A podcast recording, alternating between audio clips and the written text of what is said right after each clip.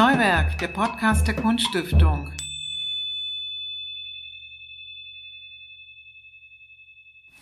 Ja, herzlich willkommen. Ich habe mir heute äh, blaue Blumen auf den Tisch gestellt, denn ich begrüße eine Künstlerin, äh, die damit in letzter Zeit sehr viel zu tun hat, hatte. Herzlich willkommen, Julia Rückert.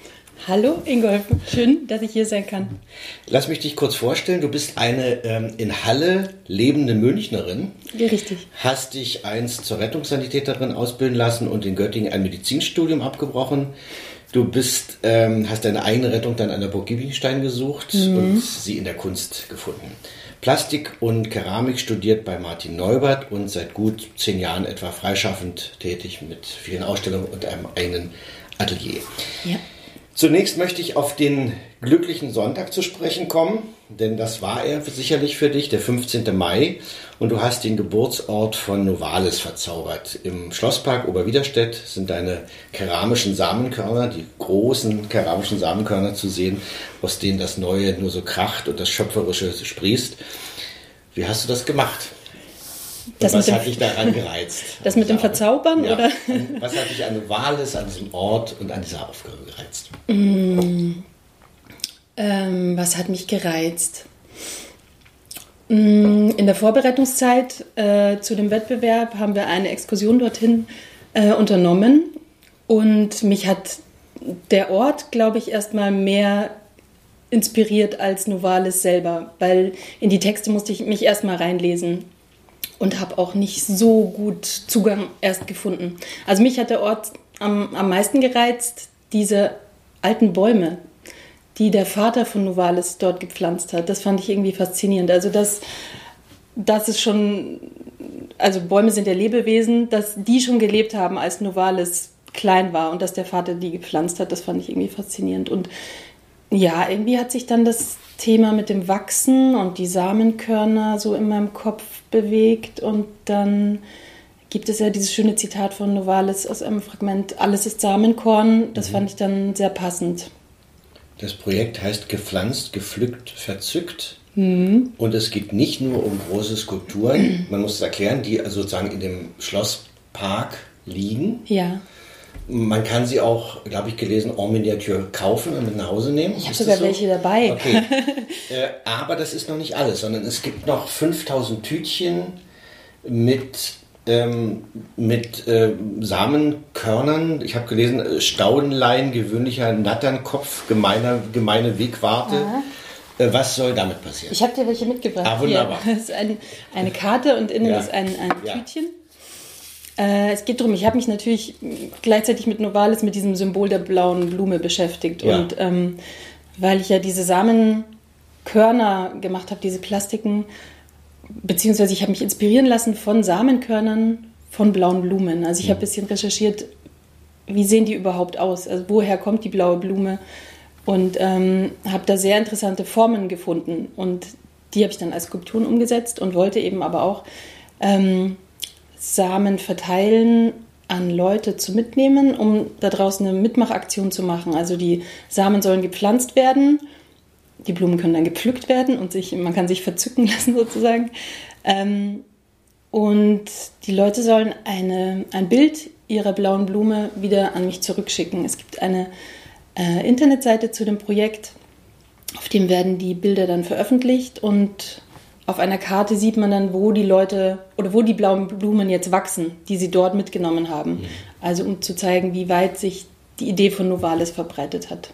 Das in Deutschland, ja, in der Welt oder ja. Das ist ja fast eine soziale Skulptur, oder? Oder ein Könnte man so sagen, ja. Ein Projekt. Mhm. Man denkt an Beuys oder an den Künstler. Stimmt, die Eichen. Damals, ja, der damals auf der Skulpturprojekt in Münster diesen äh, Taschentuchbrot, Taschentuchbaum oder wie das hieß, äh, gemacht hat und Samen ausgeht, die alle, nur, alle zehn Jahre nur blüht und so daran muss man denken.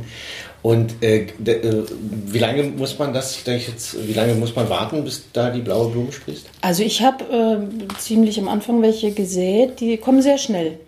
Also ja. da muss man nicht so lange warten. Die Blumen, die Blüten natürlich, das dauert wahrscheinlich ein bisschen. Also das heißt, es gibt eine, einen zweiten Teil dieses Projekts und es gibt eine Webseite, auf der das dann genau. zu sehen sein ja. wird. Wie heißt die Webseite? Die Webseite heißt gepflanzt, gepflückt, verzückt.de. Okay, Immer mit Bindestrich. Das darf man eben nicht, mhm. nicht vergessen. Ein, ein tolles Projekt. Ähm, das Thema Mensch und Natur ist für dich ja kein neues Thema. Du hast dich schon häufiger damit beschäftigt. Äh, warum? Ähm, das letzte Projekt war ja das Heimatstipendium der Kunststiftung und da war ich schon im Naturkundemuseum in Dessau. Da mhm. ging es ja darum, dass äh, Künstler kleine Sammlungen in Sachsen-Anhalt äh, mhm. beleben mit ihrer Kunst. Und ich habe mich für das Naturkundemuseum in Dessau beworben, weil ich diese Präparate so spannend fand. Also von den Insekten und ähm, die ausgestopften Tiere und vor allem die Bernsteine dort und diese Einschlüsse mit den kleinen Insekten. Und was hat mich fasziniert? Gute Frage. Ich glaube, es ist einfach dieses manchmal auch so eine leicht morbide Faszination von mhm. so eingelegten Dingen und die Strukturen, glaube ich, sind es. Also Panzer und Hörner, Schuppen, Fell, sowas, mhm. diese Unterschiedlichkeit von, von Tieren und was es da so zu sehen gibt in der Natur. Auf die Tierproblematik kommen, kommen wir gleich noch, weil das natürlich ein, ein großes Thema für dich, äh, für dich ist und du da äh, auch viel zu gearbeitet hast und dazu eine sehr, auch eine sehr eigene Meinung äh, zu diesem mhm. ähm, Verhältnis zwischen Mensch und Tier hast. Ähm, Nochmal zurück zu Novalis und diesem äh, Schlosspark in Oberwiderstedt. Das war ja eine, eine große Geschichte an diesem Sonntag, eine, eine Landpartie. Es waren unglaublich viele Leute da ja, und so. Was ist das eigentlich für eine Gegend? Das ist ja ein Städtchen im Harz, das ähm, jetzt sozusagen mit den Mitteln der Kunst ähm, jetzt auch außerhalb der Novalis-Gemeinde, die den Ort natürlich kennen, aber sozusagen mit den Mitteln der Kunst eigentlich nochmal sozusagen richtig ähm, ja, zu, zum, zum, zum Thema gemacht wurde mhm. oder in den Fokus gerückt wurde, oder? Also es ist auf jeden Fall ein bisschen weit ab vom Schuss. Man mhm. kommt dahin, das ist eine schöne Gegend, äh, Rapsfelder und alles Mögliche blüht gerade, aber ist, man fährt eine Weile auch von Halle und dann ist aber dieses wunderbare Museum dort, was jetzt mhm. neu saniert ist und frisch eröffnet wurde. Und dieser schöne Schlosspark. Und dass so viele Leute äh, kommen, hätte ich auch nicht gedacht. Ähm, also ich glaube, wir haben mit 100 gerechnet, es waren deutlich mehr. Die Torten und der Sekt waren sehr schnell alle. und es war einfach eine ganz tolle Stimmung. Also das Wetter hat gepasst, Sonnenschein und ähm, es war wie eine schöne Gartenparty. Mhm. Ich habe gesagt, dass du in München geboren bist mhm. und in Halle eigentlich richtig hängen geblieben bist. Und bei den Dingen, die du jetzt beschreibst, die man in Sachsen-Anhalt äh, so erleben kann, äh, könnte man ja denken, dass das alles so Entdeckungen sind. Ist das für dich ein guter ähm, guter Boden oder ein guter Resonanzraum für deine Kunst, dieses Land oder diese, diese Orte, in denen du da bist? Also du hast von Dessau erzählt, mhm. jetzt in Oberwiderstedt. Also das sind auf jeden Fall Orte, die ich vorher äh, noch nicht so kannte und noch nicht so oft war. Ähm, vor allem Dessau kennt man ja äh, vor allem das Bauhausmuseum. Mhm. Ähm, und das Naturkundemuseum ist einfach, steht so ein bisschen im Schatten. Aber ich fand es trotzdem total spannend. Auch ich war ja dann öfter in Dessau auch und ähm, ja, einfach die, man wird ja da auch so ein bisschen heimisch dann, je öfter man an einen Ort fährt. Also ich war dann wirklich sehr vertraut dort mit dem Ort und ähm, die Leute aus dem Museum, ähm, man hat natürlich da sehr viel mehr Einblick, als wenn man nur als Besucher kommt, mhm. wenn man richtig äh, stöbern kann. Und auch in Oberwiderstedt ist, ich, ich kann das vorher nicht. Mhm. Nee, und dass jetzt da meine Skulpturen stehen, das ist schon ähm, toll. Das ist ja so ein bisschen wie ein Teil von einem selber, der dann ja dort Präsenz hat. So nochmal zum, zum Ausgangspunkt kommen. Du hast ja erst, ich habe es äh, angesprochen, äh, eigentlich erst den Weg der Medizin eingeschlagen. Du bist also als Rettungssanitäterin ausgebildet mhm. worden und hast dann ähm, zur Kunst gefunden. Hat das eine mit dem anderen zu tun oder handelt es sich einfach wirklich um eine reine Korrektur, wo du dann gesagt hast, also das ist doch eher mein Weg. Und wie kam es dazu? wie kam es zum Medizinstudium oder ja, wie, kam es wie kam es zu beidem? Das war einfach eine Entwicklung. Also Medizin und äh, das hat mich schon immer gereizt. Die, die Vorgänge im Körper und wie was funktioniert. Und ähm, es ist auch so ein bisschen der Aspekt dieses helfen wollen, wenn irgendwas passiert. Das hat mich gereizt am, am Rettungssanitäter-Dasein. Der Punkt beim Medizinstudium, der mich am meisten gereizt hat, war tatsächlich die Anatomie. Ich habe ja nicht fertig studiert, ich habe ja, wie gesagt, abgebrochen. Ja. Das Physikum habe ich schon nicht mehr gemacht, aber den ganzen Anatomiekurs habe ich mitgenommen, inklusive äh, des Leichensezierens. Und ähm, das war sehr eindrücklich für mich, dieses Erlebnis, aber auch, mh, mm, es war spannend. Also eigentlich ist es genau das, was mich äh, vielleicht dann doch wieder zur Kunst gebracht hat. Ähm, die Strukturen im Körper und wie mhm. was funktioniert. Und das hat mir, glaube ich, auch, also erstens im Grundstudium sehr viel geholfen und einfach die Zusammenhänge äh, zu begreifen. Mhm. Das ähm, habe ich am meisten gelernt okay. mit der Anatomie. Mhm. Was hast du über den Körper begriffen, der in deiner, deiner Arbeit auch eine große Rolle spielt? Dass alles irgendwie einen Plan hat. Also im Körper ist ja nichts irgendwie zufällig. Mhm. Also alle Strukturen, egal ob es Sehnen, Muskeln oder die Organe sind, es hat ja alles einen bestimmten Sinn. Mhm. Und das fand ich irgendwie spannend. So als ich bin mir nicht so richtig sicher, ob ich an Gott glaube, aber oder ob es die Evolution ist. Auf jeden Fall ist es wirklich sehr durchdacht gebaut, unser ganzer Körper. Und ähm, ja, das hat mich dann, ich weiß nicht, ob mich das zur Kunst gebracht hat, aber ähm, das habe ich jetzt auf jeden Fall immer dabei, sozusagen, dieses ganze Wissen. Aber hat es vielleicht das damit zu tun, das abbilden zu wollen oder damit arbeiten zu wollen? Hm. Hat es was mit der, mit der, vielleicht mit der Sehnsucht nach der Plastik zu tun? Das auf jeden Fall. Also, dass man verinnerlicht die Proportionen viel besser, glaube ich, wenn man das mal einmal auseinandergenommen hat, richtig. Hm. Ja. Und ähm, gesehen hat, was ist eigentlich da drunter, warum ist da nicht nur eine Beule, sondern was ist unter der Beule, da ist ein Muskel und da sind Knochen und ähm, die mal angefasst zu haben und das ist schon was anderes, als das nur abzuzeichnen mhm. von einem Skelett oder ja. Das sind sehr, sehr schöne äh, figurative Skulpturen, äh, die du machst, ähm, äh, mit einer unglaublichen, äh, also nicht nur mit einer großen Kunstfertigkeit, sondern auch ne, mit einer großen Hand, mit einem großen handwerklichen Geschick, weil das muss man beherrschen. Ich habe gelesen, dass das ein Material ist, was einen herausfordert, wo man sozusagen aber auch mhm. scheitern kann. Ne? Mhm. Man könnte es dir einfacher machen, du hast dich aber für die Keramik, ähm, äh, in, für den Ton entschieden. Mhm. Ähm, ist das ein Reiz oder ist es manchmal auch ein Fluch?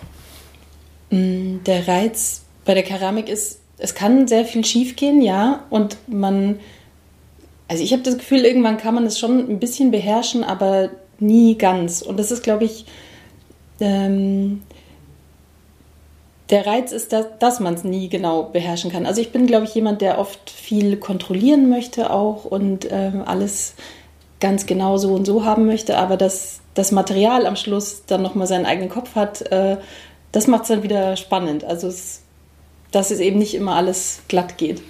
Äh, siegt das Material auch manchmal über dich? Dass du vielleicht äh, ja. Sachen dann, dass es dich dann irgendwo wegtreibt und das Material dann was eigenes hinstellt und du dann äh, damit zufrieden bist? Oder ähm, ist es andersrum? Ich frage also das deshalb, weil ich habe ein Interview mit einem Glaskünstler vor mhm. einiger Zeit gemacht und da ist es ja so ähnlich, dass man mhm. sozusagen, das ist noch schwieriger wahrscheinlich, mhm, mhm, das Glas zu formen und dann äh, hat das doch sein Eigenleben und am Ende äh, gibt man sich dann, gibt man sich dem Material geschlagen, sowas. Gibt es ja auch. Mm, ich glaube, so würde ich es nicht sehen. Es ist mhm. eher wie ein stetiger Lernprozess. Mhm. Also das Material zu begreifen, wann reißt es, wie viel hält es aus, wie groß kann ich bauen, wie muss die Brennkurve im Ofen sein, dass es am Schluss heile bleibt? Und trotzdem kann es am Schluss schief gehen. Also das ist immer diese Aufregung, das war jetzt auch bei diesen großen Skulpturen in Oberwiderstedt der Fall, dass ich wirklich manchmal schlaflose Nächte hatte, wenn der Ofen so lang an war und dann dieser spannende Moment, man macht den Ofen auf und ist alles kaputt, was man wochenlang jetzt gebaut hat, oder ist es heile und es ist eigentlich alles heile geblieben? Mhm. Wie hast du das gelernt eigentlich, diese Dinge? An der Burg, an der, an der Burg, Burg Giewinstein. Ähm, du wolltest auch unbedingt dorthin.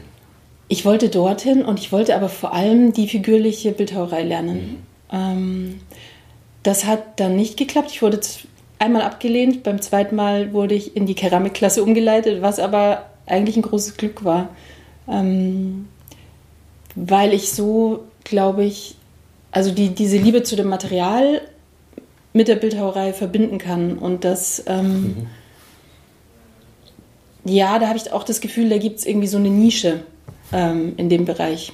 Die figürliche Keramik ist ähm, in anderen Ländern, glaube ich, viel äh, stärker ausgeprägt als, als hierzulande. Und das macht mir Spaß, ja. Auch wenn es manchmal, ich glaube, im Studium war das nicht so gern gesehen. Mhm. Da waren eher die abstrakten gebauten Sachen, äh, wie soll ich sagen, ähm, gewollter oder die Materialexperimente. Und ich habe, glaube ich, immer schon gewusst, ich will figürliche Sachen bauen. Mhm. Ja. Gibt es da eigentlich Vorbilder? Also ich habe zum Beispiel vor einiger Zeit mal vor vielen Jahren ein Interview mit Balkenhol gemacht und der hat zum Beispiel die hybriden Formen der Ägypter als äh, großen, großes mhm. Vorbild für sich genommen.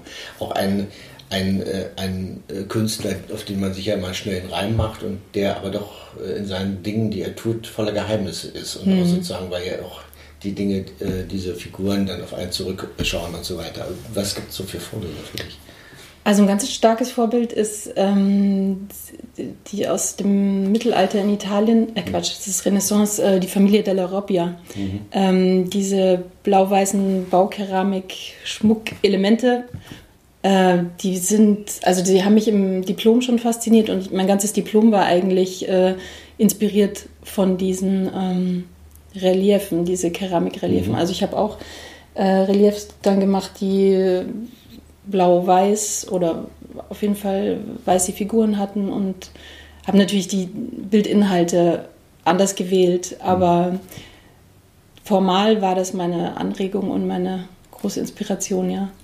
Und gleichzeitig ist es sozusagen, es sind historische äh, Zutaten, die du äh, nimmst, aber die du sozusagen äh, auch auf eine wunderbare Weise ironisierst. Ich denke nur an diese Madonnenähnliche Figur mit dem, mit der, also diese Frau mit den Kindern mit dem Handy am Ohr. Ja. Wie, wie wichtig ist, ist dir Ironie und, und, und äh, Humor und so weiter? Das kann man ja bei Novalis ist das ja nun auch eine Arbeit, die, ich weiß nicht, äh, äh, der Novalis Wissenschaft und der Novalis Gemeinde eine doch sehr heitere und äh, schöne ähm, Arbeit beschert, mit der sie wahrscheinlich gar nicht so gerechnet haben. Oder? Also ich habe gehört, dass Novale selbst sehr heiter war. Mhm. Deswegen glaube ich, hätte das auch gut gepasst.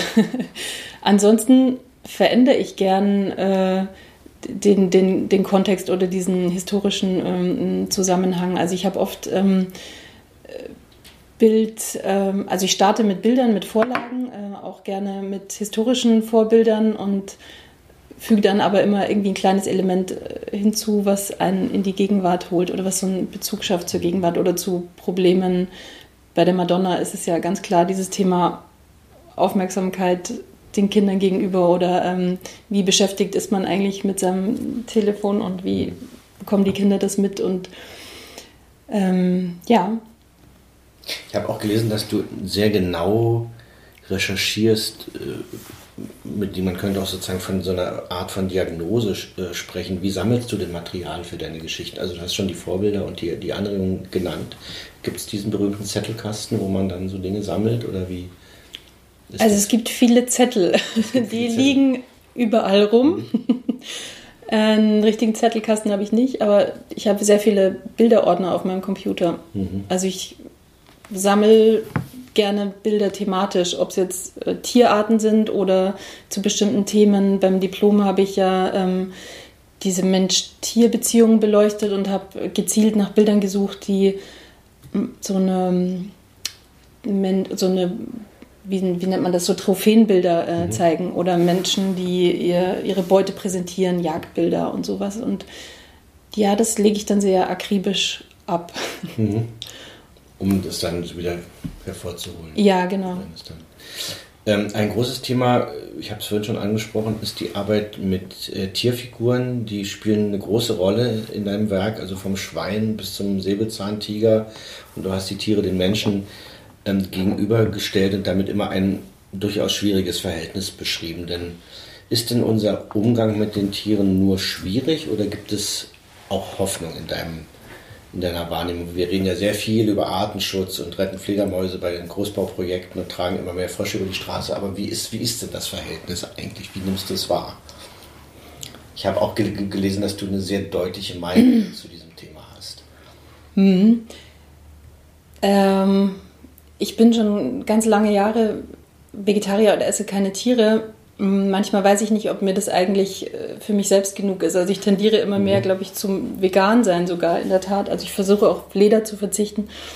Und ja, bin der Meinung, dass wie der Mensch Tiere behandelt oder äh, nutzt, also für mich auf jeden Fall nicht akzeptabel ist. Ähm, Massentierhaltung, Tierversuche, Tiertransporte, da sträuben sich mir eigentlich die Haare, weil ich in dem Tier eigentlich ein Mitgeschöpf sehe und die Kreatur, die mit uns auf dem Planeten lebt und nicht nur das Schlachtvieh ist sozusagen oder die, das Tier, was wir benutzen für, für verschiedene Zwecke. Klar ähm, bin ich auch, nehme ich auch Medikamente und ich weiß, die sind vorher an Tieren getestet, das ist mir bewusst, aber ich versuche da, wo es geht, darauf zu verzichten, hm. Tiere auszunutzen oder zu quälen, ja. Hm.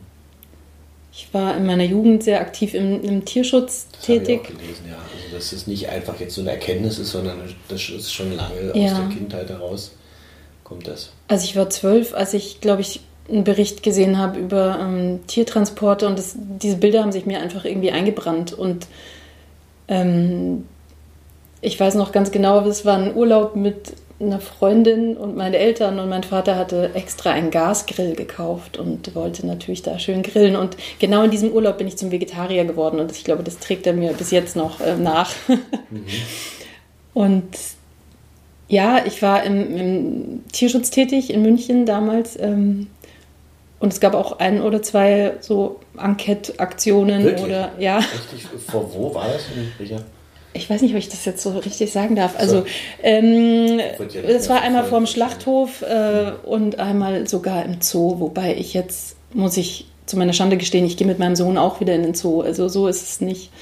Ähm, manche Dinge weichen dann wieder auf, wenn man eigene Kinder hat und dann muss man gucken, ob, ja, wie man das mit sich und seinen Einstellungen dann auf die Reihe kriegt. Aber wie gesagt, ich versuche so viel wie möglich irgendwie Tierleid zu, zu vermeiden oder nicht dazu beizutragen, mhm. was mir nicht immer gelingt. Und welche aus, wie kommt das in deine Kunst? Wie? Ich glaube, es ist, was vielleicht auch wieder mit der Medizin zu tun hat und mit mhm. diesem Vergleichen, Menschen und Tiere zu vergleichen und zu sehen, äh, wir haben gar nicht so viele Unterschiede. Also allein wenn es jetzt nur um den Körperbau geht oder wie Tiere miteinander kommunizieren können oder auch mit uns kommunizieren oder ähm, ja, da, ich bin mir nicht wirklich sicher, ob Tiere nicht auch eine Seele haben, einfach oder ich sehe da eher ein Gegenüber, auf jeden mhm. Fall, wenn man in, äh, ein Tier ansieht. Welches Tier wärst du gerne?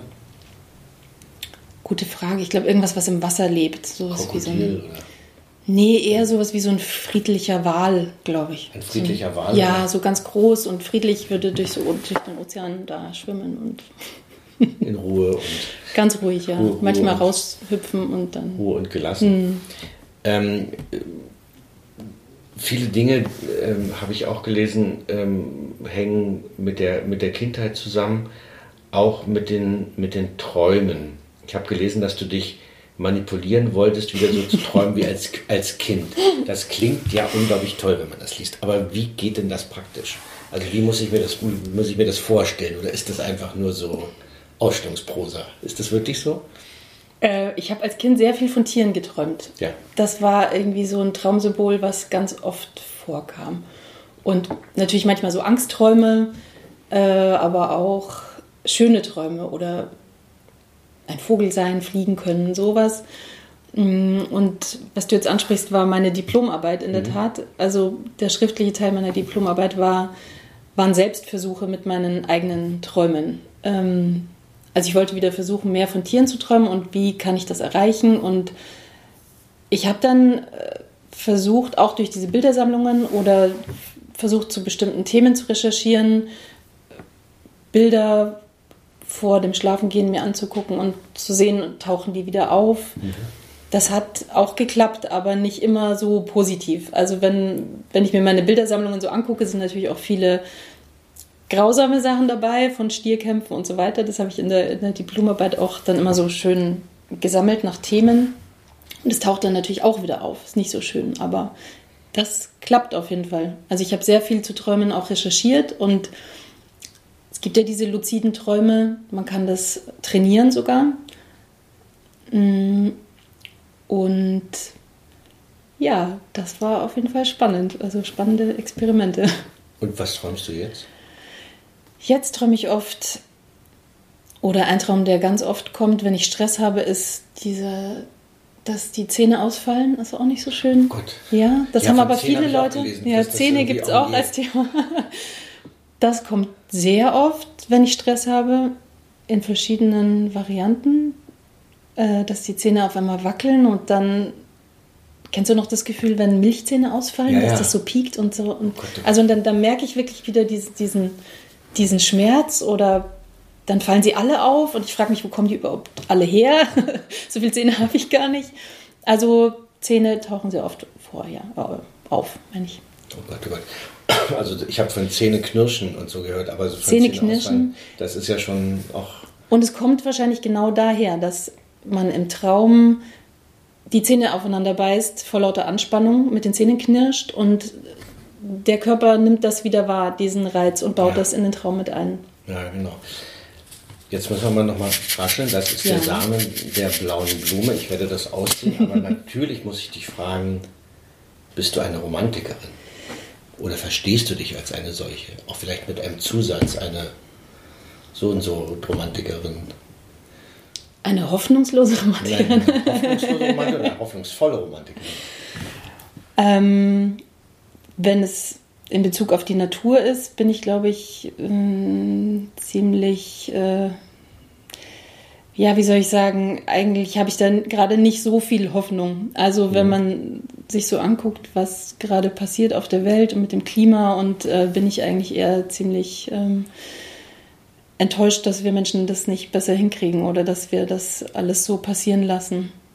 Was mich ja auch mm, zu den blauen Blumen geführt hat, war dass ich mich da auch wieder ein bisschen naturwissenschaftlich angenähert habe an das Thema und die blaue Blume verschwindet auch gerade in der Natur. Also es gibt einen deutlichen Rückgang der blauen Blumen, was daran liegt, dass blaue Blumen eigentlich nur von Insekten bestäubt werden. Und man kann sehr gut eigentlich einen Zusammenhang herstellen zwischen dem Insektensterben und dem Rückgang der blauen Blumen. Und ja, das war eigentlich mein romantisch naiver Traum oder die Vorstellung, das aufzuhalten, die blauen Blumen wieder auszusehen und unter die Menschen zu bringen. Das war der Grundgedanke eigentlich. Ah, deshalb müssen die blauen Blumen aufzu, mhm. aufzubauen. Oh, das war ein Aspekt davon. Mhm. Äh, hast du das mit den Leuten diskutiert in Oberwiderstedt? Da waren ja so, so viele da, die sich da wahrscheinlich. Ich habe das zur Sprache gebracht, ja, ja, dass wir uns mehr wieder um die Natur kümmern müssen. Bitte sehen Sie Blumen aus. Und welche Reaktionen gab es? Äh, es war, ich weiß nicht, ob Sie es verstanden haben. Es war eher ein, ein bisschen heiter. Ja. Also mhm. ich bin sehr gespannt, was daraus wird aus dem blauen Blumenstrauß, das Novales-Jubiläum. Und ich hoffe, dass viele, viele das machen und dann ihre Bilder schicken mhm. und dann sozusagen diese Website, eine, ein Meer, ein Blumenmeer, eine Blumenwiese da entsteht. Äh, was kommt als nächstes für, für dich? Womit beschäftigst du dich jetzt nach Novales? Mhm. Also ganz aktuell ist eine politische Sache. Ähm, es geht um Julian Assange. Es gibt eine ja. Ausstellung in Leipzig dazu, zu dem Thema, beziehungsweise ähm, Julian Assange steht kurz davor, ausgeliefert zu werden an die USA als äh, jemand, der eigentlich Kriegsverbrechen aufgedeckt hat und ähm, ist aber jetzt derjenige, der dafür verurteilt wird in den USA zu lebenslanger Haft und ähm, das ist einfach eine Sache, da kommt mein Gerechtigkeitssinn irgendwie ins Spiel und äh, diese Ungerechtigkeit, die ich fast nicht aushalte. Und deswegen habe ich, das hat mich dazu bewogen, mich da zu beteiligen. Du hast eine Arbeit gemacht über ihn? Also ein, genau, das ist eigentlich nur, ist das? ist ein kleiner Porträtkopf aus Porträtkopf. Porzellan, nennt sich mhm. Hände weg von Julian Assange, Hands off Julian Assange. Und ähm, ich habe mich da beworben mit der Arbeit ist eine kleine Galerie in Leipzig, Salon Rogue. Und ähm, im Juli gibt es ja die Ausstellung dazu, genau. Es kommen auch große Künstler, die sich mit dem Thema beschäftigt haben. Zum Beispiel? Unter anderem Davide Dormino heißt er, ist ein italienischer Bildhauerprofessor, ähm, der gerade mit seiner Arbeit um die Welt tourt. Also es sind vier Stühle und drei Bronzefiguren, Julian Assange, Chelsea Manning und Edward Snowden. Der vierte Stuhl ist leer. Man kann sich da drauf stellen. Das heißt, die Arbeit heißt Anything to Say. Man kann sich da drauf stellen und seine Botschaft dazu sagen. Eine ganze Ausstellung zu Julian ja, Assange. Genau. Ähm, bei diesen ganzen schwierigen Themen, mit denen du dich beschäftigst, Julia, was treibt dich an? Was lässt dich sozusagen immer weiter ziehen und weitermachen? Gute Frage. Es sind verschiedene Themen, die aber alle irgendwie. Das ist alles immer irgendwas, was mich bewegt, wo ich vielleicht so ein bisschen meine Meinung dazu sagen möchte oder irgendwas äh, kommentieren möchte, hm. was ich vielleicht nicht in Ordnung finde. Vielleicht ist es eigentlich immer irgendwie so ein bisschen wie eine Kritik, die ich hm. habe an Dingen. Ja. Äh, Gibt es auch Lob?